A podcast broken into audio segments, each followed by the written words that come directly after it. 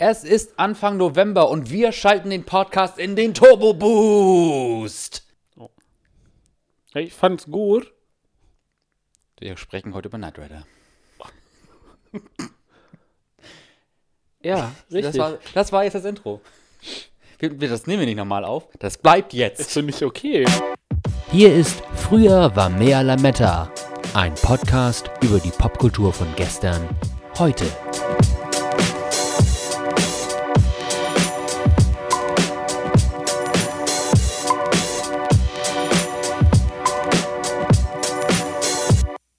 Ja, herzlich willkommen zurück zu eurem äh, Lieblingspodcast über die Vergangenheit. Äh, ich bin wie immer der Flo. Ich bin wie immer der Philipp.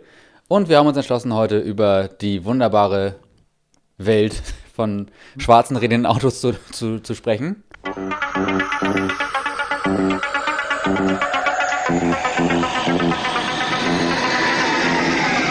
Er kommt. Knight Rider.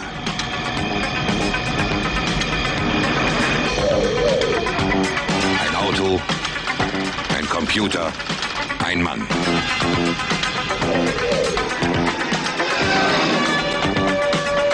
Knight Rider. Ein Mann und sein Auto kämpfen gegen das Unrecht.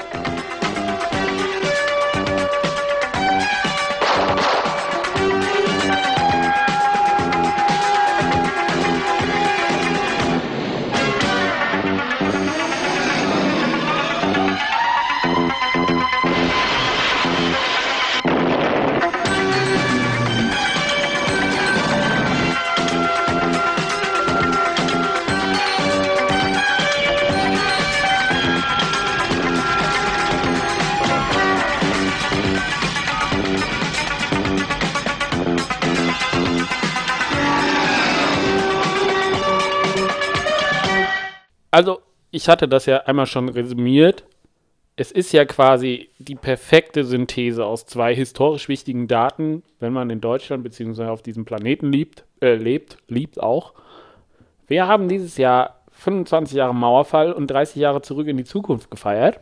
Und die perfekte Symbiose aus einem aus einer Zeitmaschine, die in ein Auto gebaut wird, also ein hochtechnisiertes Auto, und David jemandem, Hasselhoff, der die Mauer der die niedergesungen Mauer hat. niedergesungen hat, ja?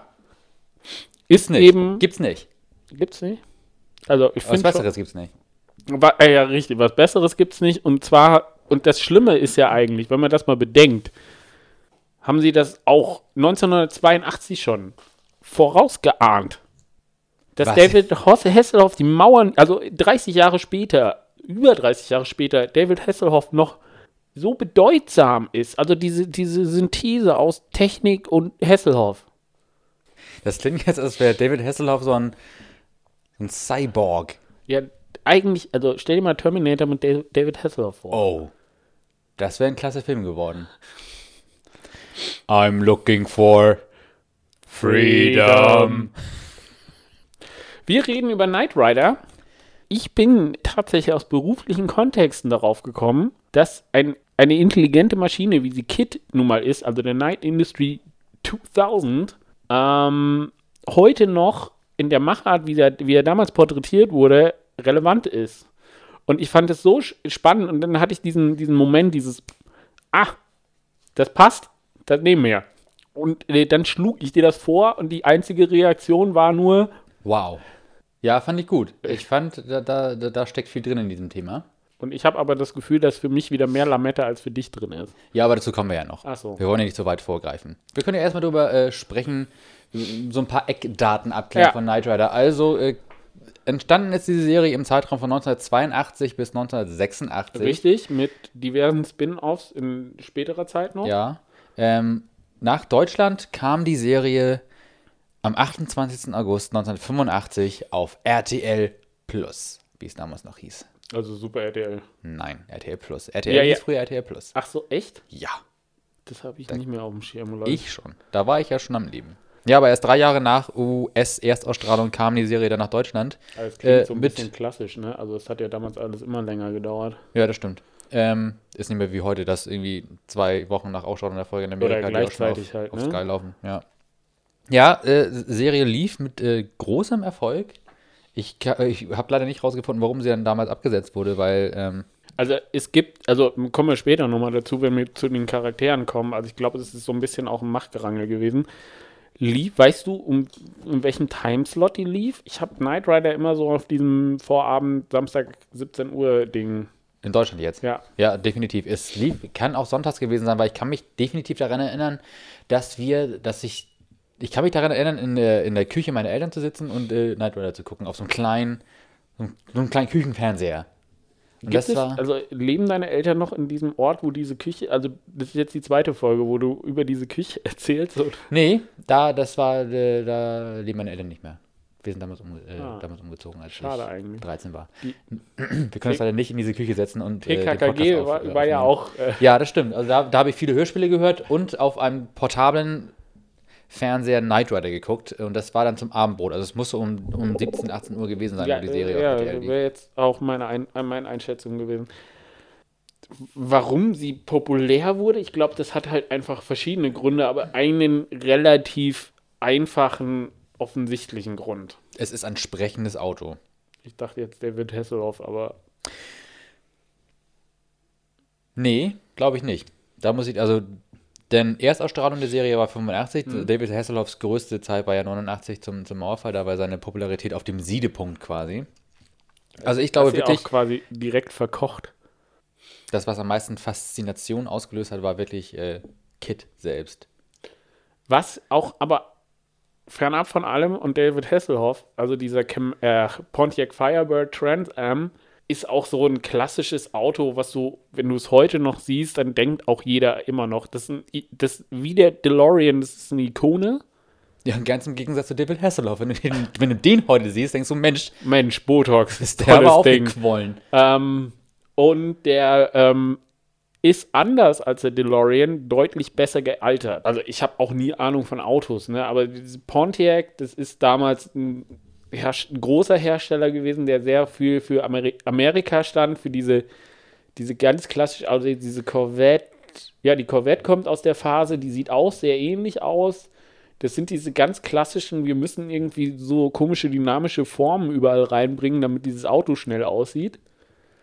Und gleichzeitig haben die halt extrem viel Liebe reingesteckt, ne? weil damals war das ja alles nicht so mit supergeilen Effekten, sondern die haben ja halt äh, dieses komplette Chassis, Chassis zumindest nachgebaut und irgendwie mit komischen Leuchten ausgestattet, damit da irgendwas passiert. Und ja. Das wäre jetzt meine, meine Imitation des. Äh, Ja, wobei das ist ja ein bisschen Leuchtbands. leichter. Das ist ja immer eher so ein. Ich kann das nicht nachmachen, aber das ist eher wie so ein Rauschen im Blätterwald. Ja, nur in Rot und mit Licht. Richtig. Ja, ich persönlich, ich äh, konnte äh, nie wirklich was mit Autos anfangen. Also Autos haben nie irgendeine Art und, und äh, eine Art von Faszination auf mich ausgelöst. Ähm, trotzdem fand ich Knight Rider geil. Aber Kid Fand ich super. Ja, das ist ja auch mehr als nur ein Auto, ja. ne? Es kann halt sprechen und es hat tolle Fähigkeiten. Es ist, also, äh, der hat auch so ein bisschen so ein Bitchiness drin. ja, das ist äh, sehr sarkastisch, ein, ein sarkastisches Auto. Ja. Kid steht einfach für diese Serie. Kid und David Hasselhoff oder Michael Knight steht für diese Serie. Also, die anderen ignorierst du einfach. Ich hatte damals da. auch ein recht, also wenn ich mich richtig entsinne, war das ein recht großes, ein recht großer Nachbau von, also war schon noch ein Spielzeugauto, aber schon relativ groß, also mehr so Größe von so einem ferngesteuerten Auto. War, glaube ich, aber nicht ferngesteuert. Trotzdem sah das so aus, wie Kit war, wenn nicht Kit war halt so ein billiger Abklatsch. Trotzdem stand ich da drauf. Obwohl ich halt auch, ne, wie gesagt, Autos, ja, habe ich mal mit ein bisschen auch mit so gespielt, aber es war Ja, nie wo. Matchbox. Genau, Matchbox oder äh, Micro Machines, wenn ihr das noch was Ja, sagt. ja, da gab es Ja, auch äh, diese Videospiele immer. Genau. Aber ich habe das dann halt damals auch händisch gemacht. Äh, mit meiner eigenen Fantasie. Äh, durftest, du, durftest du damals Knight Rider gucken? Weil Ja. du hast ja äh, doch, äh, lagst ja doch oft im Clinch mit deinen Eltern, was das Thema äh, betraf. Darf ich das gucken, darf ich das nicht?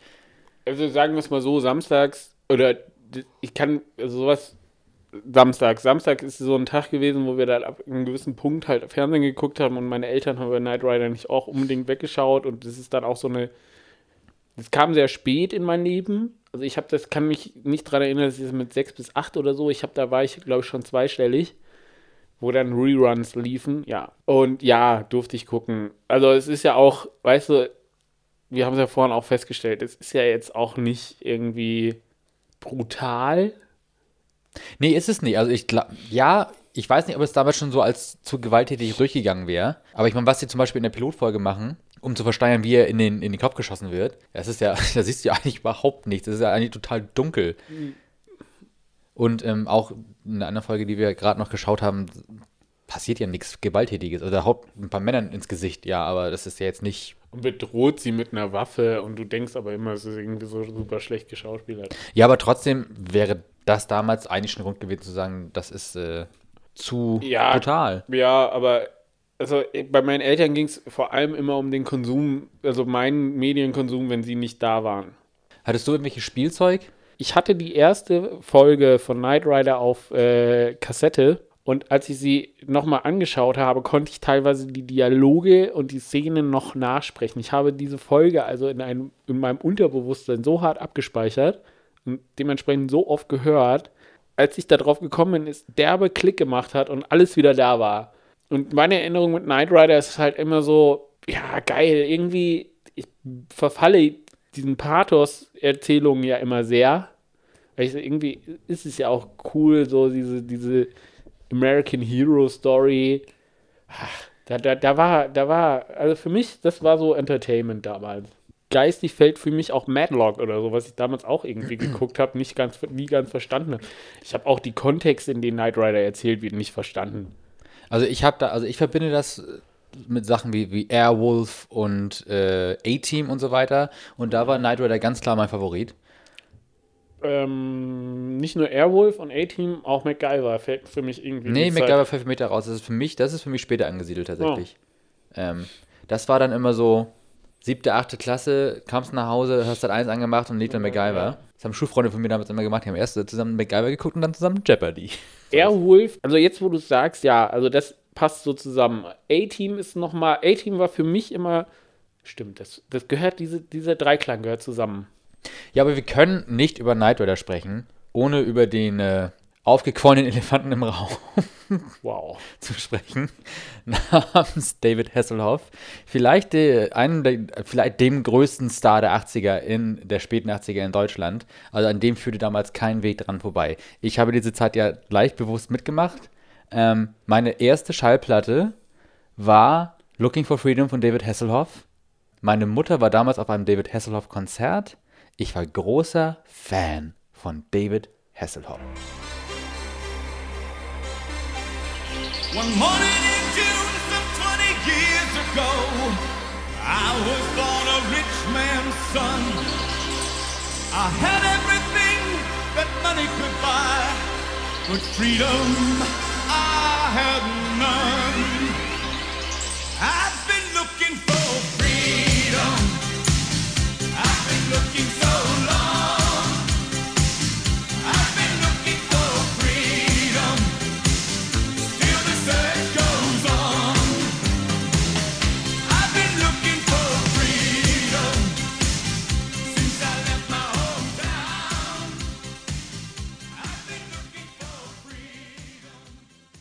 Ist halt alles so komplett an mir vorbeigegangen.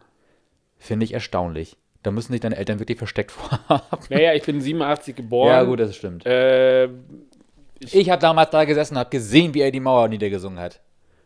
Ja, ich- Meine einzige Erinnerung, aktive Erinnerung an Mauerfall war, dass wir irgendwann ein großer Hype darum war, bei meinen Eltern Bekannte von uns im Osten zu besuchen und meine Mutter total aufgeregt war, weil das jetzt ging. Und ich so, warum ging es denn vorher nicht? Und jetzt, hatte auch keine Lust mir das zu erklären, weil es war ja auch für ein dreijähriges Kind super kompliziert. Ja, aber dann macht jetzt die Sache mit David Hasselhoff, äh, David Hasselhoff ja so schon einfach. Da war, ne? Da gab es eine böse Mauer und dann kam dieser Jesus-gleiche Mensch aus Amerika und hat sie niedergemacht. Nur mit seiner Stimme und seinen Brusthaaren.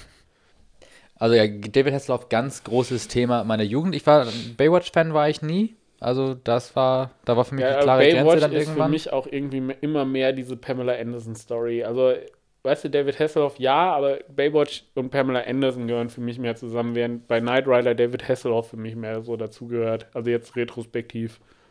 Ja, äh, Looking for Freedom, äh, wie gesagt, das erste Album, was ich, da, was ich besessen habe in meinem Leben. Ist das auch sein erstes oder hat er vorher Nein, schon nein, er hat vorher auch schon, aber das hat er mit Jack White produziert. Also nicht mit ja, Jack okay, White ja, von den ja. White Stripes, sondern von Jack White, dem deutschen Produzenten. Ah. Und äh, Das war 1989 das meistverkaufte Album in Deutschland. Die Single Looking for Freedom hat sich damals äh, über 70.000 Mal am Tag verkauft. Wir haben heute Downloadzahlen in dem Ja, Bereich. Also so oft wird Taylor Swift auf Spotify heute geklickt. Ja, damals sind die Leute noch äh, zu Kascha gerannt und haben die, die Single da aus den, aus den Schallplatten, Schubladen ge gezogen. Ja, mal, mal ganz kurz zu David Hasselhoffs bunter Karriere, äh, was mir aufgefallen ist. Seinen Start hatte er in so einer US-Soap, äh, The Young and the Restless. Dann hat er 1979 einen Auftritt in einem italienischen äh, Star Wars-Abklatsch, der den wunderbaren deutschen Titel trägt: Star Crash, Sterne im Duell. Ja, und was ich auch, ähm, übrigens, David Hasselhoff in den 90ern am, war der Star, der am häufigsten auf dem Cover der Bravo erschienen ist. Was ich auch absolut absurd finde. Und David Hasselhoff hält den Guinness-Rekord für äh, den meistgesehenen Star der Fernsehgeschichte. Also diese Menschen haben so viele Menschen gesehen, dass er jetzt im Guinness-Buch der Rekorde steht. Kein Mensch im Fernsehen wurde so oft gesehen wie David Hasselhoff von so vielen Menschen. Das Krasse, also im Kern ist er ja schon eine Ikone, weil jeder, dem du David Hasselhoff sagst, sofort irgendwas damit verbindet. Selbst irgendwie diese 14-jährigen YouTube-Kids. Aber es ist doch so krass, dass der Typ einfach ein Witz ist jetzt. Der ist, der hat so einen Absturz hingelegt, so von seinem Image her. War da, also ich, war da irgendwie ein aktiver Skandal oder so? Oder hat er halt einfach. Nee, in äh, Amerika war es ja eigentlich immer nur ein Witz, dass der Typ in Deutschland eine Sängerkarriere hat, die er halt in Amerika nicht hat. Ah. Aber dazu hat der irgendwie, war der mit dem Militär in Deutschland stationiert oder war das Zufall? Nee, der hat deutsche Wurzeln. Also irgendwie eine. Ach, richtig, ja. Und er war dann erst Star in Österreich mit seinen, mit seinen, äh, mit seinen musikalischen Aktivitäten und dann ist es nach Deutschland übergeschwappt. Ein Schelm wird sich dabei jetzt Böses denken, wenn Sachen aus Österreich nach Deutschland überschwappen. ich habe gerade überlegt, wie ich es gut formuliere, aber. Nochmal so ein kurzer Funfact zu David Hasselhoff. Ich zitiere aus dem Wikipedia-Artikel. 2010 wurde eine Krustentierart, die in der Tiefsee bei Thermalquellen nahe Antarktika entdeckt wurde, von britischen Wissenschaftlern an Bord der RRS James Cook mit dem Spitznamen Half Crab bedacht. Und zwar wegen der am Bauch ventral dicht stehenden Borsten, die die Forscher an die behaarte Brust von Hasselhoff erinnerten. Was ich ja faszinierend finde, aber der ist halt heute auch immer noch da. Also auch als Komödie, also Komödie, lebende Komödie irgendwie, aber er ist noch da. Aber ich versuche ja jetzt immer in anderen Ländern. In Amerika ist er jetzt anscheinend durch. Jetzt hat er in Großbritannien eine neue Sitcom Also er namens Hoff the Record, was ich ja äh, großartig finde. Wahrscheinlich ist der Name aber das Beste an der ganzen Sache. ich stelle mir nur gerade die Frage, ob er mir leid tut oder nicht. Naja, Man laut, nicht also, er den Absprung einfach nicht getroffen hat. naja, laut Wikipedia, ich weiß, die, die schlimmsten Sätze im Leben äh, beginnen mit laut Wikipedia, aber verdient die, äh, David Hasselhoff, beziehungsweise hat David Hasselhoff ein Grundvermögen von 100 Millionen Dollar alleine aus, durch die Rechte an Baywatch, die er als äh, Produzent inne hat. Insofern kann es diesen Menschen eigentlich gar nicht schlecht gehen.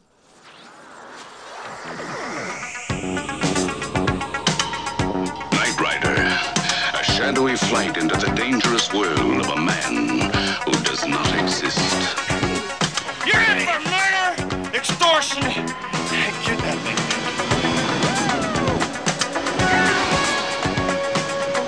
Michael Knight, a young loner on a crusade to champion the cause of the innocent, the helpless, the powerless, in a world of criminals who operate above the law. I'm not a cop. I'm your friend.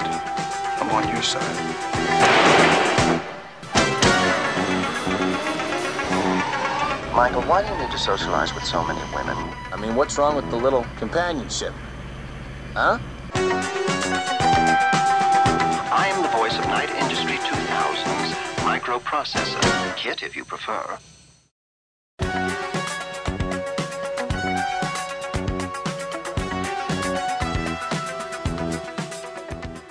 Ja, wir haben uns äh, ein paar Knight Rider Folgen angetan, den Pilotfilm und die, die Folge, die zweite Folge. Philipp, Also, wie fandst du es denn so? was ich, also so generell jetzt mal betrachtet, ist ist erschreckend, wie, wie schlimm der qualitative Unterschied zwischen Folge 1 und Folge 2 ist. Folge 1 erzählt halt wirklich, also finde ich jetzt nicht so ultra schlecht erzählt. Es ist halt sehr plakativ alles. Aber die- äh, Folge 2, der tut dir die Logik einfach unfassbar weh. Also Folge 1, ja, da, das ist natürlich aber noch so ein bisschen das Faszinosum erste Folge und äh, wie ist alles entstanden und so weiter mit, mit dabei, das, was das Ganze noch ein bisschen anfeuert.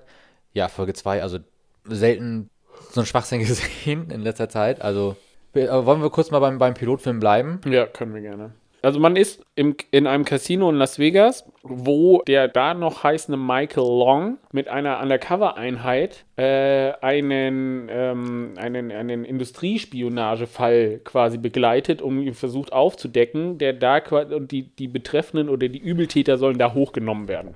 Man äh, erwischt quasi die Leute auf frischer Tat, weil auf einer, auf diesen geilen Spionagekameran von früher, diese Dinger, die so auseinandergezogen werden, die Ja. so, so äh, Lippenstiftartig quasi, Könnte auch in einem Yps-Heft ge Richtig. drin gewesen sein. da so Platinen, also wirklich so kleine Mikrochips abfotografiert werden. Und dann geht aber alles ab da einfach schief, weil der Kollege von Michael Long quasi entdeckt wird, also weil er sich einfach komisch verhält, die dann alle irgendwie super skeptisch werden. Dann gibt, gibt es eine Verfolgungsjagd, dabei wird der Kollege von Michael erschossen. Michael hält wie er ist, lässt seinen Kollegen sterben zurück. Mit seiner anderen Kollegin verfolgt er dann in die Wüste von Nevada die Übeltäter, wo dann seine Kollegin Tanja Doppelagent. Ihn betrügt, sozusagen, und ihn sogar erschießt. Also erschießen möchte. Bleiben Sie stehen. Eine Bewegung und ich schieße. Lassen Sie die Waffe fallen, Sims, und werfen Sie sie hier rüber. Sieht aus, als hätten wir da einen kleinen Fehler gemacht. Ich würde sagen, Hochverrat ist mehr als ein kleiner Fehler. Darauf steht die Todesstrafe. Tanja, nehmen Sie ihm seinen Revolver ab. Das wird nicht nötig sein. Ich habe meinen eigenen. Fallen lassen.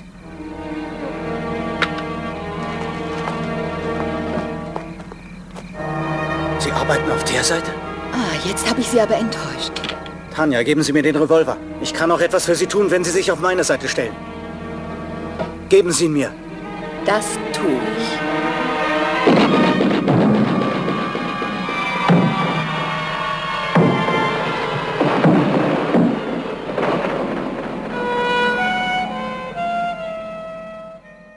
Also sie will ihn umbringen, aber weil, weil sonst. Ahnt ja nicht, dass, hey, der war ja mal in Vietnam und hat eine Stahlplatte im Kopf Aber gehabt. das ahnt man ja selber nicht. Das ist richtig. Erstmal liegt Michael, Michael Long. Liegt dann dort und aus dem heiteren Himmel kommt der Million, äh, Millionär. Buchstäblich, weil er sitzt ja in einem Hubschrauber. kommt der Millionär oder Milliardär Wilton Knight im, äh, im, aus einem Helikopter, der ihn, also er muss quasi äh, Michael Long schon länger beobachten. Aus dem Helikopter rettet ihn. Und die nächste Szene ist quasi, wie man im Privatkrankenhaus von äh, Milton Knight äh, ist und sagt, hey, der lebt noch und der hat Glück gehabt, dass er überlebt hat, weil er ja im Vietnam war und durch eine Verletzung am Kopf eine Metallplatte im Kopf in der, in der Stirn hat, die die Kugel abgelenkt hat. Aber dann in dem, im Zuge der Ablenkung das gesamte Gesicht zerstört hat. Wo, wo ich sagen würde, egal wo du eine Kugel ins Gesicht, ist glaube ich das Gesicht immerhin. Ja, das kann man so sagen. Nicht, aber wenn du anscheinend Multimillionär bist und den besten Gesichtschirurgen aller Zeiten mal gerade so in deinem Keller versteckst, weil Bandagen werden abgenommen. Michael Ja. Long, Sieht jetzt aus wie David Hasselhoff. Ja, der Schauspieler vorher ist auch ein anderer. Eigentlich gut gemacht, weil damals ging es nicht anders. Und dann ist es halt plötzlich David Hasselhoff. Sieht aber völlig unversehrt aus, ne? Also plus die Tatsache, ähm, das lernt man aber erst im späteren Verlauf der Serie weg. Wilton Knight hat äh, Michael Knight nach seinem eigenen Sohn nachempfunden. ach, Ja. das weiß ich schon gar nicht mehr.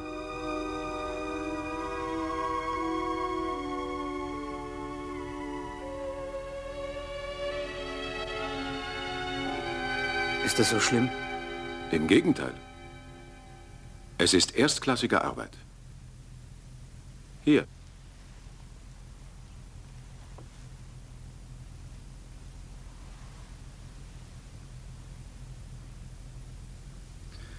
Das bin nicht ich. Das gibt Ihnen eine zweite Chance zu leben. Es sei denn, Sie wollen lieber mit einem Gesicht herumlaufen, mit dem Sie gleich wieder getötet werden können. glauben Sie mir, Ihr Leben wird mit diesem Gesicht sehr viel sicherer sein. Und es ist äh, ziemlich hübsch, wenn ich das mal sagen darf. Wilton Knight ist so ein, so, ein, so ein Altruist eigentlich, aber sehr, sehr technisch gesehen. Also so ein Apple-Jünger würden sagen, ein alter Steve Jobs oder ein äh, Bill Gates-Typ. Und äh, hat aber Probleme mit seiner äh, Ex-Ehefrau und seinem Sohn. Sein Sohn ist relativ früh auf die schiefe Bahn gekommen, bla bla. große, große Probleme. Der Vater, der nie einen Sohn hatte, findet ihn nun in Michael Long, aka Michael Knight. Ich, also da gibt es immer noch diesen Logik-Gap, wieso jetzt ein Milliardär in einem Hubschrauber in der Wüste von Nevada rumfliegt und plötzlich einen erschossenen, angeblich erschossenen Polizisten findet. Äh, in einer relativ kurzen Erholungsphase kommt der jetzige Michael Knight, der immer eigentlich am Anfang immer noch denkt, dass er Michael Long ist und sagt, das ist nicht mein Gesicht. Ach echt, sein Gesicht liegt in, in Fetzen in der Wüste von Nevada. Ähm, Und hey, du siehst jetzt aus wie David Hasselhoff. ist doch schön. Also dafür, dass er nie aussieht wie eine Kartoffel, ja. Wie die meisten Ja, Leute, ja. die sich, glaube ich, ins Gesicht schießen. Oder ins Gesicht geschossen werden. Ja, auf jeden Fall äh, erholt er sich in relativ kurzer Zeit, angetrieben von, dem, von der Motivation, diese Verschwörung auch innerhalb mit von Polizisten quasi aufzuklären. Er fährt dann halt auch von dem Plan von Wilton Knight, dass es äh, jemanden gibt, der an das Gute in der Menschheit glaubt, aber auch daran glaubt, dass es einen, einen Ritter sozusagen, einen Knight Rider braucht, der ein, ein modernes Ross zur Verfügung gestellt bekommt, was sozusagen äh, Fähigkeiten eines guten Polizisten oder eines Gesetzeshüters auf die beste Art und Weise ergänzt, nämlich durch Technologie. Gleichzeitig Ein Auto, das sich selber fahren kann und unzerstörbar ist. Richtig. Ist Michael Knight eigentlich im Endeffekt gar nicht braucht. Naja. Außer wenn er halt aus, aus, Oder aussteigen muss durch und so Sachen machen schmale muss. Flure. Nee, kann ja auf zwei Rädern fahren. So, ja, zack. aber die Türen? Ha. Ha. Auf jeden Fall ähm, erfährt man dann auch so ein bisschen von so einer Ange äh, äh, Aneinandergewöhnungsphase, wo äh, Will, nee, äh, Devon Miles, Devon Miles ist quasi der Statthalter von äh, dem bald verscheidenen Wilton Knight, der an Krebs erkrankt ist und quasi in den letzten Tagen seines Lebens die Fackel an Devon und Michael übergibt. Mit diesem Statthalter Devon Miles gibt es eine Testfahrt, wo Michael dann schon derbe Probleme mit dem Auto eigentlich hat, weil dieses Auto selber denken kann und immer so eine Gefahrenabschätzung macht und dann irgendwie gibt es eine, überholt er anstatt langsamer zu werden und der scheiß Garten-Nazi Michael Knight sagt, nein, man hätte langsamer fahren müssen, man darf nicht schneller fahren. Dann mache ich mal ein bisschen Musik. Bei all diesen komischen Knöpfen wird doch wohl auch ein Radio dabei sein. Was möchten Sie gern hören? Was zum Teufel war das? Wünschen Sie Informationen über Silicon Valley? Nein, ich will wissen, wer du bist und wieso du alles hörst. Es gibt keinen Grund für erhöhte Lautstärke. Aber ich bin gern bereit, Ihre Fragen zu beantworten. Ich bin die Stimme des Mikroprozessors des Modells 2000 von Knight Industries, KITT für den einfachen Sprachgebrauch. Oder KIT, falls Sie das vorziehen. Nein, das ziehe ich nicht vor. Und ich beabsichtige auch nicht, in einem Auto herumzufahren, das mir widerspricht. Hast du kapiert? Entweder zieht Devon dir den Stecker raus, oder du besorgst dir einen anderen Fahrer. Leider bin ich nicht darauf programmiert, Ihre Wünsche zu übergehen. Oh, das höre ich richtig gern, Kit. Weil ich nämlich keinen einzigen Muckser mehr von dir hören will. Erst rufe ich Devon an, also halt deine Klappe. Ich glaube, wir müssen uns gar nicht äh, so sehr im Detail über den, den Pilotfilm unterhalten, weil am Ende des Tages äh, klärt Michael Knight die Verschwörung auf. Aber wie gesagt, an der Stelle, es geht um Mikrochips und die Verschwörung ist, findet im Sil Silicon Valley statt. Ich fand das, als ich das dann in den anderen Kontexten wieder gehört habe, dachte ich, das ist eigentlich ziemlich cool.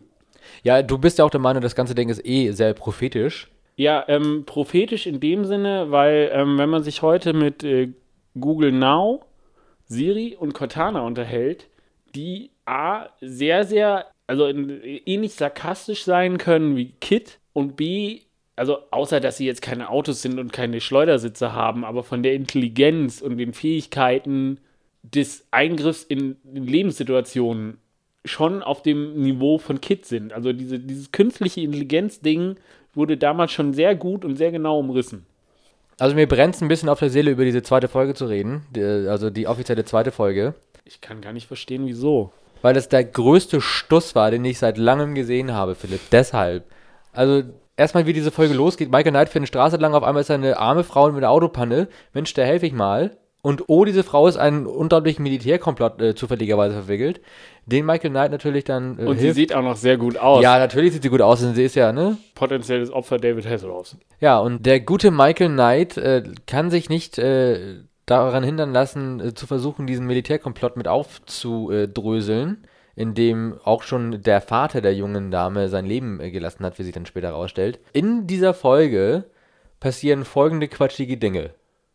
Michael Knight kann ein- und ausgehen auf einem Militärstützpunkt, teilweise nachts, Auf dem taktische Nuklearwaffen gelagert werden. in, in einem kleinen Raum, der nicht verschlossen ist. Es ist zwar eine Gittertür, aber die kann er einfach so aufschieben, die ist nicht verschlossen. Warum sollten wir Nuklearwaffen denn wegschließen, die einfach quasi wie in so einem Partykeller rumliegen? Warum reden wir eigentlich mit dem Iran? Das ist genauso. Man kann da bestimmt einfach hingehen, Tür auf, gucken, ah, haben sie nicht Tür zu, tschüss. Muss aber noch den Farbcode checken, der dann äh, Ja, hil hilfreicherweise an die Wand gepinselt ist. Äh, dann gibt es dann, dann in, am Ende der Folge eine, eine Action-Szene, in der äh, die so schlecht zusammengeschnitten ist aus, Re aus Sequenzen, die sie extra gedreht haben, wo halt äh, Michael Knight im, im Kit durch die Lande fährt und irgendwelchen Archivaufnahmen von Militärmanövern, äh, wo man wirklich sehen kann, dass das alte Filmaufnahmen sind, weil der Film halt schon beschädigt ist und du die ganzen Spuren sehen kannst und halt die normalen auf Video gedrehten Aufnahmen für, für, für Knight Rider. Gleichzeitig ist es halt ein komplett, also selbst wenn du darauf nicht achtest, die Film, also die Zuschnitte sind immer irgendwie auf grünen auf Grasland, Wiese und die fahren durch halt, ne? äh, Wüste. Ja.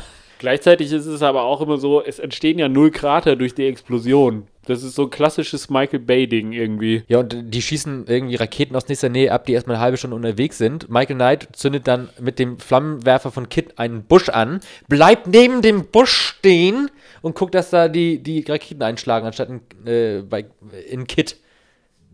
Das war, sorry, ich habe mich gerade sehr aufgeregt. Finde ich ja vollkommen legitim. Also das ist halt einfach. Und das Geile ist, eigentlich ist die Militärverschwörung ja, ähm, dass man versucht, aus diesem Militärstützpunkt die taktischen Nuklearwaffen, also der komplette Militärstützpunkt, also alle Leute, die für Munition zuständig sind, sind in dieser Verschwörung verwickelt. Bis auf die unschuldige Dame natürlich. Das Geile ist, wie sie, wie sie diese Waffen klauen wollen, diese taktischen Nuklearwaffen. Sie malen sie mit Lack, also das ist ja wie so ein Farbring, wo die, wo die gegen, gen Spitze, wo die Waffe oder der Sprengkopf sich dann verjüngt, ist ein Farbring. Dieser Farbring sagt, was es ist, quasi auf einer Tabelle, wo dieser tolle Farbcode sein kann. Den übermalen sie mit Lack, in blauen Lack.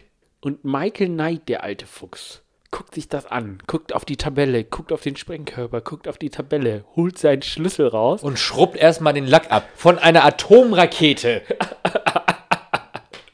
es ist mir unbegreiflich, wie ich das damals toll finden konnte. Natürlich kann ich es mir vorstellen, hey, Explosion und ne, Action. Also trotzdem ist diese Folge aber auch unglaublich Es langatmig. gehen heute auch immer noch Leute in Michael Bay-Filme. Ja, aber da sind, äh, ne? Da hast du wenigstens die Illusion, dass da gerade was passiert, auch wenn es dir einfach so ins Gesicht geschlagen wird. Ja, aber hier, Transformers 4 gibt es Dinosa Transformer-Dinosaurier. ja. Und hier gibt es Leute, die sich halt anstarren und äh, Computerausdrucke lesen. Und dann steht da einfach mal so eine, so eine Kabeltrommel neben so einem Computer, damit es aussieht wie Hightech. Also es Ja. ist. Ah.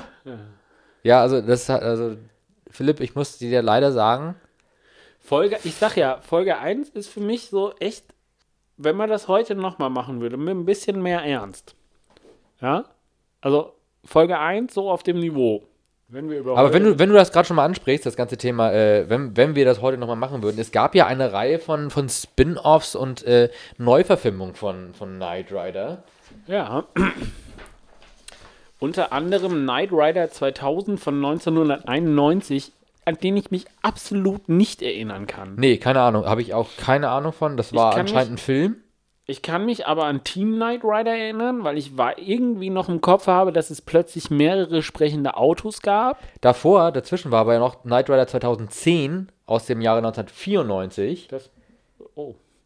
Der ist der wohl nur so ganz lose an die ganze Knight Rider-Thematik sich Die anlehnt. sind ja sowieso, also die älteren Spin-offs sind ja generell eher lose angelegt. Das fällt alles so unter dieses, die Knight Foundation für Recht und äh, Ordnung oder so. Aber die sind, haben nicht mehr mit diesem klassischen ein Mann, ein Auto äh, zu tun und haben viel, sind halt einfach Gelddruckmaschinen, sollten das werden, wurden sie nicht. Dann gab es aber noch, ganz großartig, im Jahre 2008 zog ein junger, vaterloser Sozialfall mit einer schwierigen vergangenen Kindheit und Jugend aus mit seinem Ford Shelby und entdeckt die Knight Foundation.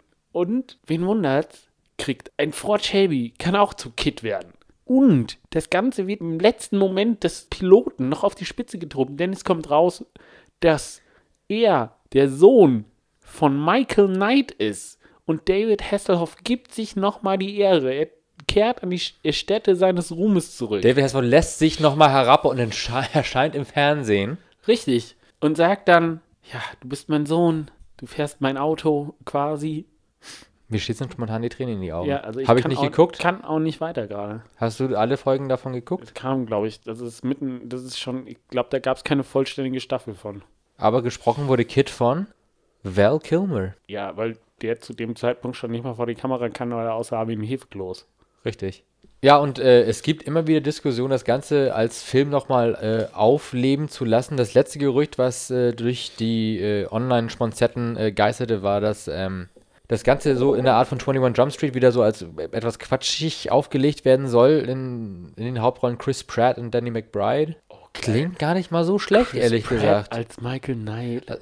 Weil ich bin ja auch, also ich mag diese 21 Jump Street Filme. Ich finde die Ja, super also, lustig. ja, ja. Wer was? Also, äh, da, da steckt einfach unfassbar viel Geld drin. Chris Pratt ist ja quasi das Ding in Hollywood.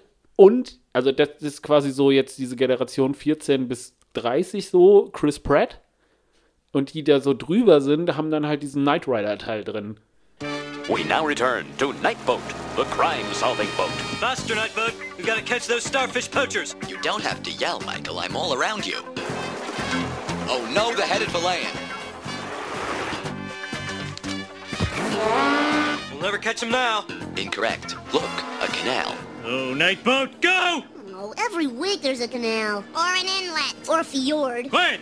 I will not hear another word against the boat. Okay, TV off. It's family time. Oh, but Marge, night boat! The crime-solving boat! Homer, you promised. One night of family time a week. Besides, that back-talking boat sets a bad example. Says you, woman. Oh, All right, family time begins now. Ich glaube, ganz ehrlich, also ich kann, also jetzt mal zweigleisig beschreiben. Heute, von heute aus gesehen und heutigen Standards angehalten, ist das nicht viel Lametta. Aber es löst eine ähnliche Sache aus, die ich schon bei Bibi Blocksberg hatte. Also das war einfach so ein bisschen wie mehr Good Times. Also es ist nicht so, bei weitem nicht so viel kaputt gegangen wie bei TKKG. Nee, ist es nicht. Also ich fand das absoluten Schrott, das, was wir da geguckt haben. Also ich habe dann... Die zweite Folge aber. Ja, aber ganz ehrlich, der ersten Folge, der konnte ich auch nicht mehr so richtig folgen. Ähm, ja, also ich fand's... Nee, also ich kann den Kult, der immer noch im Night Rider besteht, nicht nachvollziehen. Außer den halt mit verklärten Erinnerungen an die Kinder zu erklären. Aber wir sind ja auch hier, um äh, damit aufzuräumen, Philipp. Das ist ja unser Auftrag. Äh, Ich kann verstehen, warum ich es damals gemacht habe, auf jeden Fall. Weil, hey, Explosion und ein Auto und das ist äh, total cool und das kann mit dir sprechen und äh, macht lustige Sprüche, aber aus der jetzigen Perspektive und mit meinem Verständnis von Bewegtbild äh, drauf zu gucken, das ist nix. Ja, also im, im Kern gebe ich dir ja recht. Aber es ist halt immer noch Knight Rider. Knight Rider, das ist alleine schon die Titelmelodie. Das muss ich, das ist das Beste an der ganzen Serie, ist diese Titelmelodie. Die ist geil. Und natürlich die ist dieses großartig. Huschen des, äh, des LEDs. Des LEDs, Entschuldigung. Ich versuch's nach. Ich, Das war aber jetzt schon besser. ich komme rein. Du pass auf. Wenn der neue Knight Rider Film in die Kinos kommt, ja, ich bin Kid. Soll ich den Turbo Boost aktivieren? Chris Pratt?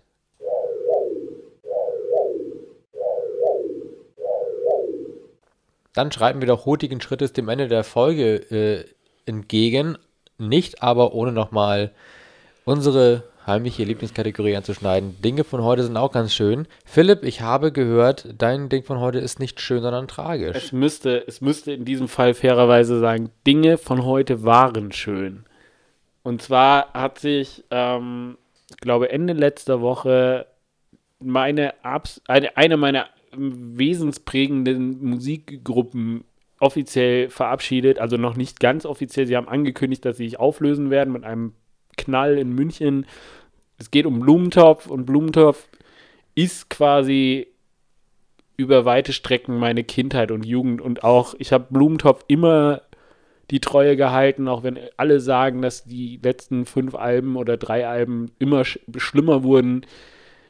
Wenn man darüber nachdenkt, also Blumentopf definieren für mich in Deutschland vielerorts Wortwitz. Also jemand, der Wortspiele im Hip-Hop so aneinander reimt oder reiht, großartig. Und als ich das vernommen habe, musste ich dann tatsächlich auch erstmal, das, der saß. Der saß wirklich. Und dementsprechend geht mein Dank an dieser Stelle an die fünf Jungs von Blumentopf und ich kann da, also das ist für mich so groß, dass das für mich ein Ding von heute ist. Es war ein Ding von damals. Es ist für mich immer, immer noch da. Und ich höre die heute auch immer noch regelmäßig. Das hat echt ein bisschen wehgetan. Ja, dafür habe ich äh, ein Ding von heute, was noch ganz schön ist. Und zwar ähm, hat gerade die dritte Staffel einer meiner äh, absoluten Lieblings-Comedy-Sendungen der Neuzeit äh, angefangen. Sie heißt Nathan for You. Nathan for You ist eine, eine Reality-Comedy-Serie, in der äh, der kanadische Komiker Nathan Fielder versucht, äh, strauchelnden Geschäften und Unternehmen unter die Arme zu greifen, mit den abstrusesten Ideen, die man sich nur vorstellen kann. Um mal äh, ein kleines Beispiel zu nennen, in der allerersten Folge äh, überzeugte ein, äh, ein Frozen Joghurt Laden dazu, doch einfach mal äh, eine Geschmacksrichtung äh, zu wählen, die nach Kacke schmeckt. Und bereitet dann quasi in, mit einem, zusammen bei einer Chemielabor quasi einen Kacke-Geschmack vor, den sie dann als, als Werbegag verkaufen. Ähm, Hast du diese ganze Sache mit diesem Dumb Starbucks letztes Jahr mitgekriegt, wo, äh, wo auf einmal ein Starbucks aufgemacht hat, der Dumb Starbucks hieß und da einfach äh, dieselben Sachen verkauft hat wie Starbucks, nur wo halt nur Dumb vorstand? Das war auch Nathan Fielder. Und das sind halt solche abstrusen. Ich spiele auch gleich mal kurz einen Clip ein, damit man nochmal so eine, so eine schöne Beschreibung äh, hören kann von einem, einer dieser dämlichen Aktionen, die er macht. My name is Nathan Fielder, and I graduated from one of Canada's top business schools with really good grades. Now, I'm using my knowledge to help struggling small business owners make it in this competitive world. This is Nathan for you. Life isn't easy for smokers these days, as smoking bans throughout America have made the outdoors the only option for lighting up. But hit worst of all has been the bars, and proprietors like Ellen Sanser of the 1881 Club in Pasadena, California, claim that smoking restrictions have caused her profits to plummet. We lost a lot of our customers. Our business went down by half. As a smoker herself, she's not happy, so I paid Ellen a visit with a way she might be able to return to those profitable glory days. In my opinion, smokers shouldn't be treated like second-class citizens. Absolutely. If anything, they should be treated better than the rest of us because they're going to die so young. Or at least as well as the rest of them. Right. So you think people should be allowed to smoke in here? Yeah. Well, I might have a way to make that happen. Okay. Right now, California state law prohibits smoking in a business unless it happens to be part of a theatrical production where smoking is integral to the plot. So if Ellen added a small audience section to her bar and then classified every patron as an actor in a free-form play, the 1881 Club would become the only drinking hole in town where people could legally smoke. It could be possible. I never thought about it turning it around that way. Well, most theater is terrible. yeah, I've seen a few bad ones. Yeah. yeah. So who's to say a bar filled with smokers can't be a boundary-pushing theatrical experience? Right. In the eyes of the law. It's an idea. It's definitely an idea. Das klingt alles wieder schwer nach einem Format, was in Deutschland einfach nie funktionieren würde. Nö, tut's auch nicht. Tut's auch nicht. Aber das, äh, die, er, er hat halt dieses Talent, diese Menschen zu finden, die einfach bereitwillig diesen Kram mitmachen. Ja, und wenn du halt einmal damit erfolgreich hast, Raffen zieht das ja so seine Kreise. Nee, das ist ja das Problem. Also im Endeffekt ist, ist er ja nie erfolgreich mit, seinem, mit dem Scheiß, den er Nein, macht. aber mit der Sendung ist er erfolgreich. Und das, weißt du, dann sagen, die, ey, ja, das ist Nathan Fielder, macht halt dieses Ding und dann, ne? Das ist halt, je populärer diese Serie Ja. dann werden würde, desto größer das Problem. Die Serie läuft auf Comedy Central, die guckt, glaube ich, äh, gucken vielleicht eine Million Menschen oder so. Ähm, du bist einer davon. Und ich bin einer davon und ich bin großer Fan und ich kann jedem nur empfehlen, wenn ihr die im Internet auftreiben könnt, tut es einfach. Ich habe, ich, je- jedes Mal kann ich nur mit dem Kopf schütteln und ähm, mich freuen, ob der Obstrusität und Absurdität der Dinge, die, die sich da gerade vor meinen Augen abspielen. Das war unsere sechste Folge. Ja, ich hoffe, ihr hattet Spaß. Äh, ich hoffe, ihr hattet mehr Spaß als, als ich äh, an der zweiten Folge Knight Rider, die ich heute geguckt habe. Lasst uns Feedback da. Findet uns auf Instagram, auf Twitter, auf Soundcloud, auf Facebook. Wo ihr wollt. Wo ihr wollt, wir sind da. Wir kommen auch zu euch nach Hause. Du, für einen Kasten Bier mache ich äh, so einiges. Und danke nach äh, Mountain View, Kalifornien. Ja, wir haben acht, äh, acht Klicks aus äh, Mountain View, Kalifornien. Wir wissen nicht woher, aber hey, schreib uns doch mal, Mensch aus Mountain View, Kalifornien, äh, warum du uns hörst. Und äh, vielleicht kommen wir dich dann auch mal besuchen. Also wenn du uns einlädst. Stell das Bier schon mal kalt. In diesem Sinne. Have a good one. Und bis zum nächsten Mal. Tschüss.